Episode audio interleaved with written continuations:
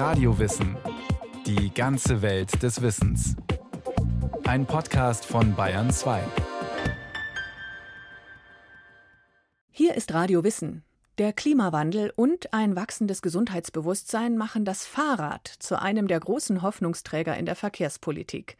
Radeln. Die Anfänge dieser genialen Fortbewegungsart reichen weit zurück, vielleicht sogar bis Leonardo da Vinci, dem es immerhin das Kugellager verdankt. Bis das Rad aber endgültig straßentauglich ist, vergehen noch Jahrhunderte. Wir sind gestern in der Kaufingerstraße gegangen und haben von einem Radfahrer gesprochen. Wir gehen ja. so nicht am Trottoir ne, und reden von einem Radfahrer. Ja, Im ja. selben Moment, wo wir von dem Radfahrer reden, kommt auf der Straße einer dahergefahren. Ja und? Zufall. Ja, erlauben Sie mir, das ist doch kein Zufall, wenn Sie in der Neuhauserstraße oder Kaufingerstraße in einer solch verkehrsreichen Straße von einem Radfahrer sprechen. Da kommen doch im Tag ein paar tausend Radfahrer daher.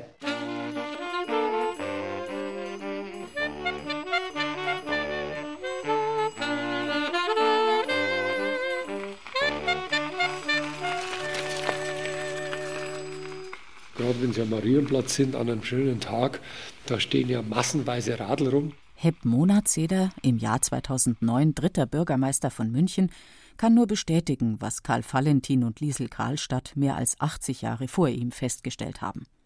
Seine Bemühungen, den Fahrradverkehr zu fördern, hatten Monatseder den Spitznamen Radelbürgermeister eingebracht.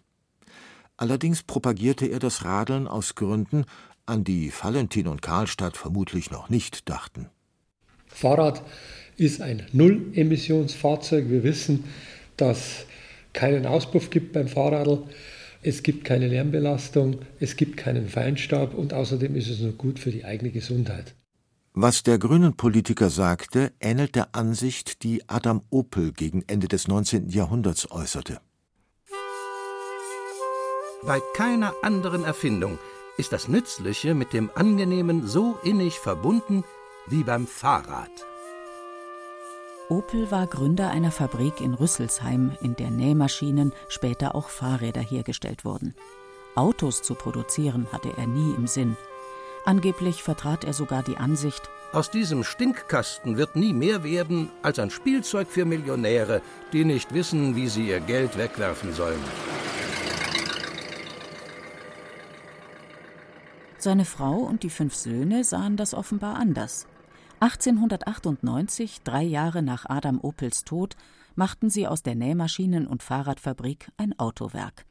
1929, als die Weltwirtschaftskrise ausbrach, verkauften sie die Firma an den US-Konzern General Motors. Aus heutiger Sicht ein Fehler, aber das ist eine andere Geschichte.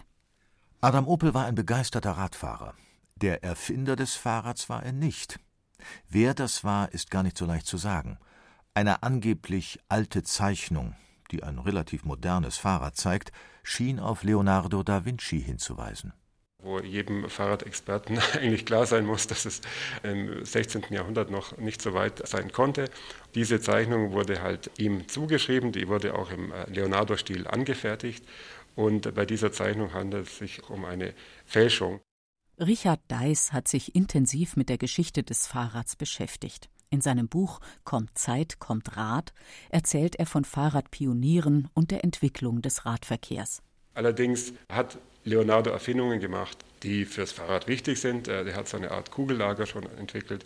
Also er ist nicht zu unterschätzen, aber so ein Rad mit zwei Rädern und äh, Pedalantrieb, sowas hat er nicht gemacht. Weil aber das Fahrrad eine wirklich epochemachende Neuheit war, hat man in verschiedenen Ländern jeweils einen einheimischen Erfinder erfunden. Das ist halt auch so, dass die großen Nationen alle glänzen wollten mit den technischen Erfindungen. Und im 19. Jahrhundert, als sich das Fahrrad entwickelt hat, wurde auch der Nationalismus immer stärker. Dann war es eine Sache des Prestige auch, wer hat eigentlich was erfunden, wer hat eigentlich was entwickelt. Mit den Tatsachen nahm man es bei der Beantwortung dieser Frage nicht immer genau. Aus Russland war zu hören, ein gewisser Erim Artamonow sei schon 1801 von Jekaterinenburg nach Moskau geradelt. Damit hätte er mehr als 2000 Kilometer zurückgelegt. Eine Unmöglichkeit, meint Richard Deiss.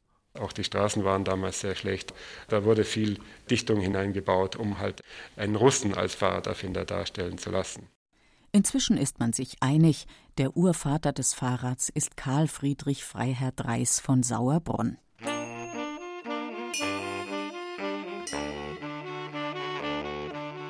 Die Erfindung, mit der der badische Forstbeamte zunächst von sich reden machte, war eine vierrädrige Fahrmaschine ohne Pferde.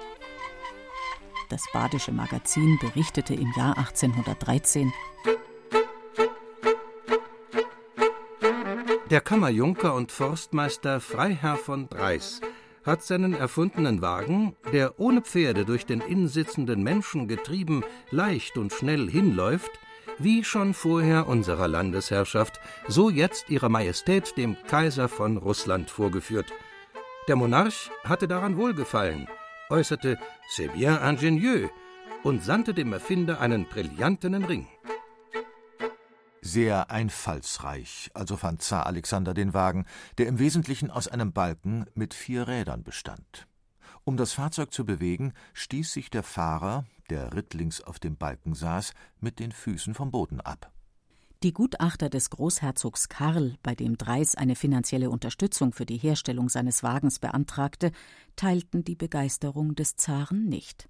Maschinen, welche eine menschliche Kraft erheischen, die durch Tiere, Luft oder Federkraft besser erhalten werden kann, sind nicht die besten, und daher umso mehr zu tadeln, wenn sie die natürliche Kraft und Bewegung des Menschen in eine unnatürliche umwandeln. Wir können daher der von Dreisischen Fahrmaschine gar keinen wesentlichen Zweck beilegen, weil jeder Mann, der Füße hat, dieselben für seine Ortsveränderung weit besser auf eine natürliche Art gebrauchen kann. Aber Dreis ließ sich nicht entmutigen. Keine vier Jahre später stellte er die Erfindung vor, für die ihm nun wirklich höchster Ruhm und größte Ehre gebühren: das zweirädrige Laufrad.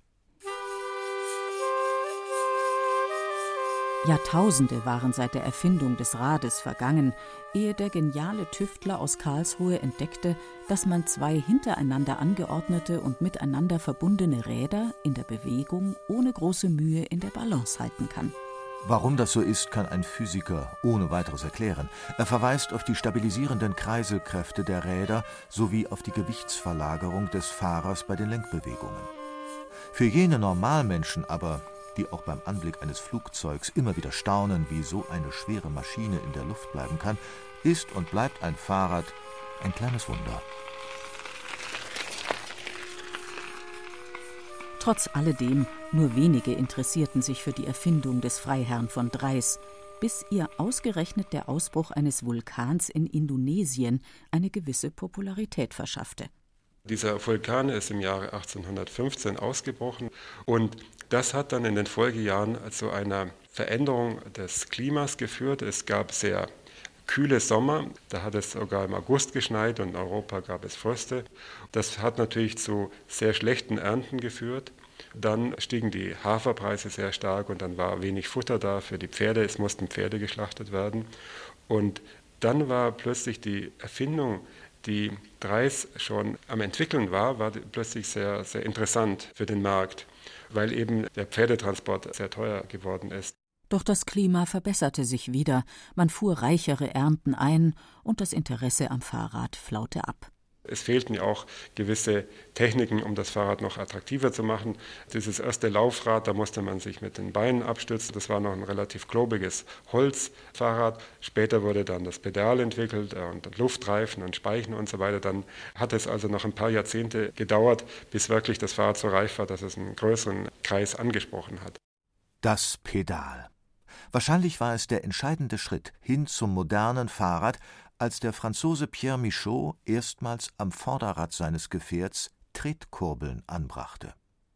Weil aber die Pedale starr mit der Radachse verbunden waren, entsprach eine Drehung der Pedale genau einer Drehung des Rades am Velociped. Velociped, der Name kommt aus dem Französischen. Er setzt sich zusammen aus den lateinischen Wörtern velox für schnell und pes für Fuß. Une Velocipede Bicycle nannten die Franzosen die moderne Fahrmaschine. Das ist, wörtlich übersetzt, ein zweirädriger Schnellfuß. Allerdings kam man mit dem Schnellfuß nur langsam voran. Weil die Tretbewegung noch nicht mit Ketten auf die Räder übertragen wurde, konnte man die Geschwindigkeit nur dadurch erhöhen, dass man das Vorderrad vergrößerte. Damit war das Hochrad in der Welt. Und das Hochradfahren wurde zur Mode, jedenfalls in der Oberschicht. Für die war es eine Sache des Prestiges, sich mit dem kostspieligen neuen Gerät in der Öffentlichkeit zu zeigen. Dementsprechend war man gekleidet. Wrack, dann die Schnürgaloschen, Zylinder oder auch Melone, das ist ja die Kleidung der Adeligen. Anna Pöcksteiner vom Fahrradmuseum in Ips an der Donau über das Erscheinungsbild der herrschaftlichen Radfahrer. Sie kennt einen weiteren Grund dafür, dass die Vorderräder der Velocipede immer größer wurden. Man wollte dem Reiter und dem Ross in die Augen sehen. Warum? Die Räder waren sehr teuer, nur für Adelige, gut betuchte, vom Stand hohe Personen. Und der Bauer ist mit seinem Pferd geritten, war vom niedrigen Stand und wäre dann höher gewesen als der Radfahrer. Allerdings kam es häufig vor, dass die Herrschaften eher unwürdige Posen einnahmen, denn das Hochradfahren war weder einfach noch ungefährlich. Der amerikanische Schriftsteller Mark Twain. Schließlich kommt man zu dem Punkt, an dem man das vorsätzliche Absteigen lernt. Unfreiwillig ist man bereits wiederholt abgestiegen. Wie das Absteigen geht, ist schnell erklärt.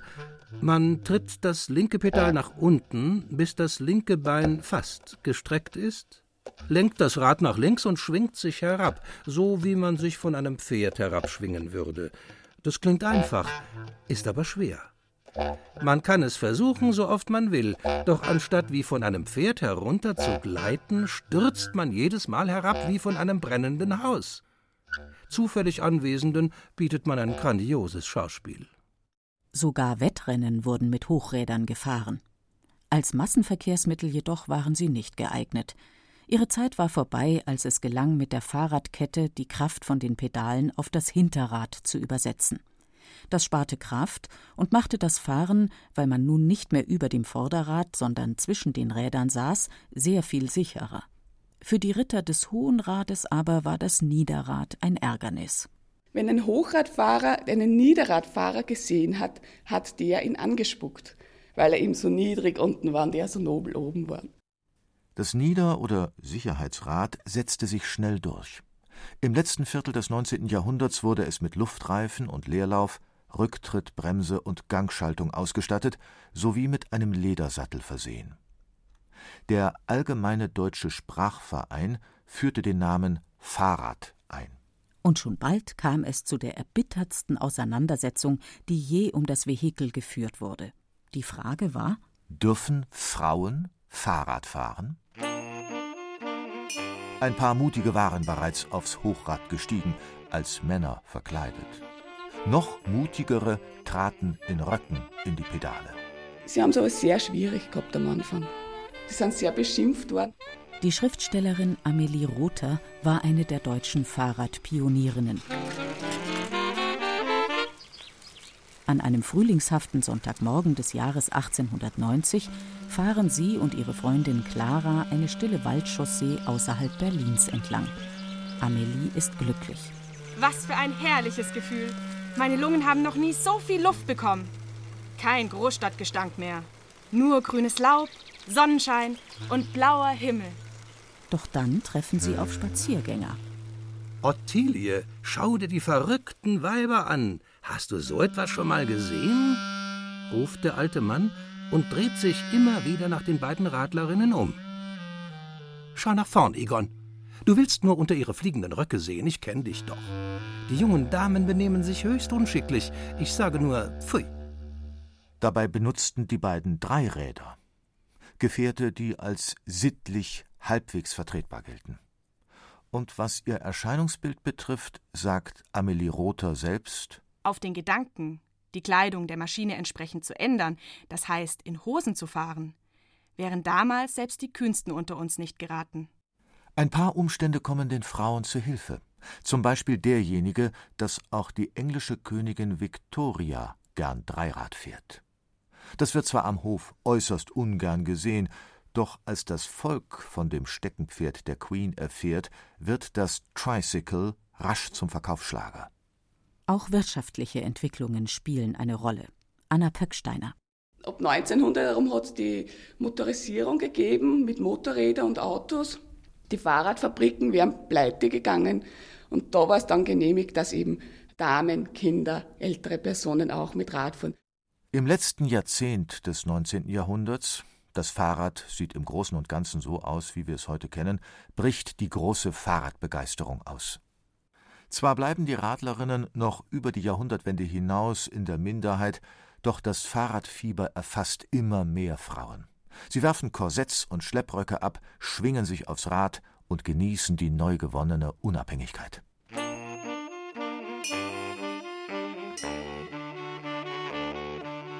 Die Berliner Illustrierte Zeitung äußert 1901 die Ansicht, wenn man einmal die Geschichte der Befreiung des Weibes von veralteten Gesetzen schreiben wird, so wird man neben den bedeutenden Vorkämpferinnen auch einen Bahnbrecher nennen müssen, den man als solchen noch nicht so allgemein schätzt.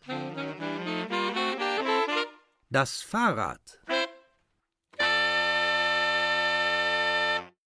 Vollständig ausgeräumt sind die Vorurteile gegenüber dem Radfahren damit noch nicht. Nach wie vor warnen Ärzte vor Knochendeformationen und dem Fahrradbuckel. Andere meinen, Männer könnten zeugungsunfähig, Frauen unfruchtbar werden.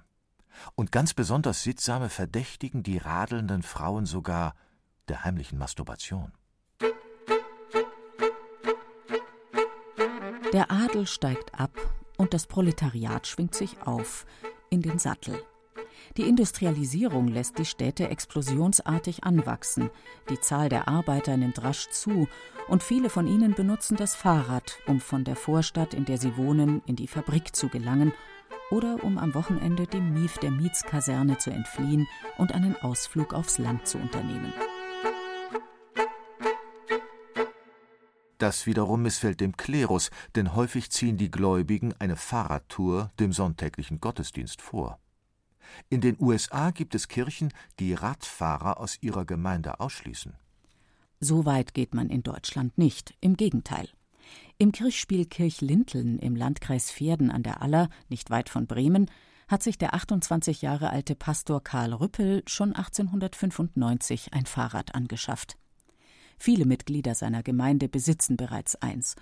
Dennoch fällt ihm die Antwort auf die Frage, ob auch er sich eines solchen Beförderungsmittels bedienen dürfe, nicht ganz leicht.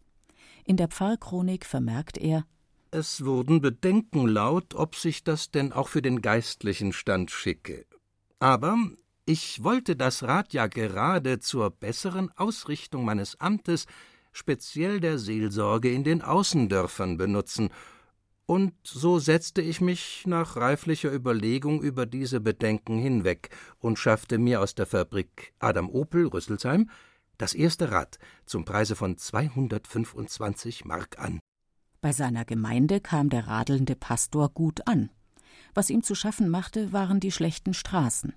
Das erste Rad war bereits nach dreijährigem Gebrauch hin. Das zweite, das ich zum Preise von 215 Mark erstand, hat bis Anfang 1904 gehalten, wo ich zum Preise von 140 Mark das dritte erwarb. Die Preise sinken also, und das Fahrrad wird zum Massenverkehrsmittel. Der Bäcker fährt damit die Semmeln aus, und für Kaminkehrer, Briefträger, Schutzleute und zahlreiche andere Berufsgruppen ist es ebenfalls ein unentbehrliches Transport- und Fortbewegungsmittel. Nicht einmal Militär und Feuerwehr wollen darauf verzichten. Der Radsport blühte auf. 1903 wurde zum ersten Mal die Tour de France ausgetragen. 1909 fand in Berlin das erste Sechstagerennen Europas statt. Bis in die 50er Jahre hinein blieb das Fahrrad das wichtigste Individualverkehrsmittel. Dann kam das Wirtschaftswunder und wer es sich leisten konnte, motorisierte sich. Das Auto verdrängte das Fahrrad, degradierte es zum Fahrzeug der Armen. Seither hat sich viel geändert. Das Fahrrad ist wieder da. Und es hat eine Zukunft. Ich sehe die Zukunft positiv, allein schon aufgrund dieser endlichen fossilen Rohstoffe. Wie wir alle wissen, reichen die Ölvorräte wahrscheinlich nur noch wenige Jahrzehnte. Und das Fahrrad ist ein Verkehrsmittel für die Nach-Erdölzeit. Und diese Zeit, die wird schon in wenigen Jahrzehnten anbrechen und das Fahrrad noch mehr an Bedeutung gewinnen, vor allem im Stadtverkehr. Hepp Monatseder stimmt Richard Deis voll und ganz zu. Das ist ja der Grund, warum wir gerade in München versuchen, den Anteil der Radfahrer am Gesamtverkehr zu erhöhen. Der langjährige Münchner Oberbürgermeister Christian Ude hat seine Erfahrungen als Radfahrer sogar literarisch verarbeitet. Darin lässt sich unter anderem nachlesen, dass auch passionierte Radler wie er mit manchen Entwicklungen auf dem Fahrradsektor nicht so recht Schritt halten können. Einmal sollte sich Ude beim Fahrradkauf entscheiden zwischen einem Moonraker mit Mamba Air Doppelbrückenfedergabel und Rockshox Sod Adjust Federbein sowie Scheibenbremsen. Und einem Modell mit Double Butter Tubing, Manitou SXLT Federgabel und Freeride Klickpedalen.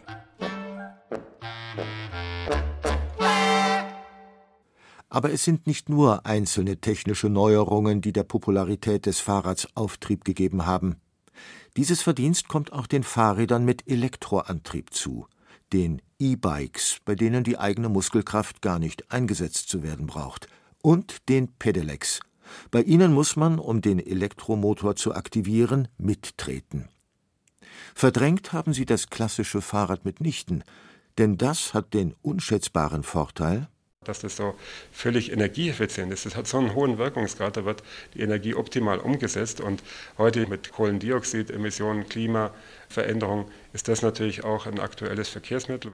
Und die Anstrengungen der Städte, tragfähige Verkehrskonzepte zu entwickeln, tun das ihre. Wir haben nämlich in den letzten Jahren gerade in der Fahrradförderung sehr viel gemacht, sowohl im Bau der Fahrradinfrastruktur, Ausbau von Radwegen, Fahrradstraßen und, und, und. Jetzt, glaube ich, ist an der Zeit auch den Service rund ums Fahrradl zu sehen, dass sie erstens einmal einen Fahrradabstellplatz finden, zweitens aber auch, dass der sicher und wettergeschützt ist. Hinzu kommt Anbietung von Service- und Informationsleistungen rund ums Radl. Dem Konzept scheint Erfolg beschieden zu sein. Frühere Vorschläge zur Neuordnung des Straßenverkehrs dagegen haben sich aus schwer nachvollziehbaren Gründen nicht durchgesetzt. Derjenige des Stadtkämmerers Wurzelprumpft etwa. Der Verkehr soll folgendermaßen eingeteilt werden. Und zwar täglich von 7 bis 8 Uhr Personenautos, 8 bis 9 Uhr Geschäftsautos, 9 bis 10 Uhr Straßenbahn, 10 bis 11 Uhr Omnibusse, 11 bis 12 Uhr die Feuerwehr, 12 bis 1 Uhr die Radfahrer, 1 bis 2 Uhr die Fußgänger. Sollte dieses diese stundenweise Einteilung nicht möglich sein, wäre eine andere Lösung möglich, und zwar Tagesverkehr. Der Montag ist nur für die Personenautos, der Dienstag nur für die Geschäftsautos. Der Mittwoch Straßenbahn, der Donnerstag für die Omnibus, der Freitag für die Feuerwehr, der Samstag für die Radfahrer.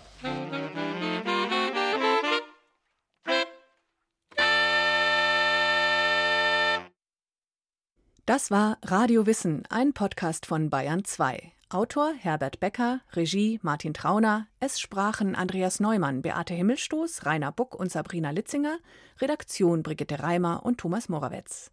Wenn Sie keine Folge mehr verpassen wollen, abonnieren Sie Radio Wissen unter bayern2.de slash podcast.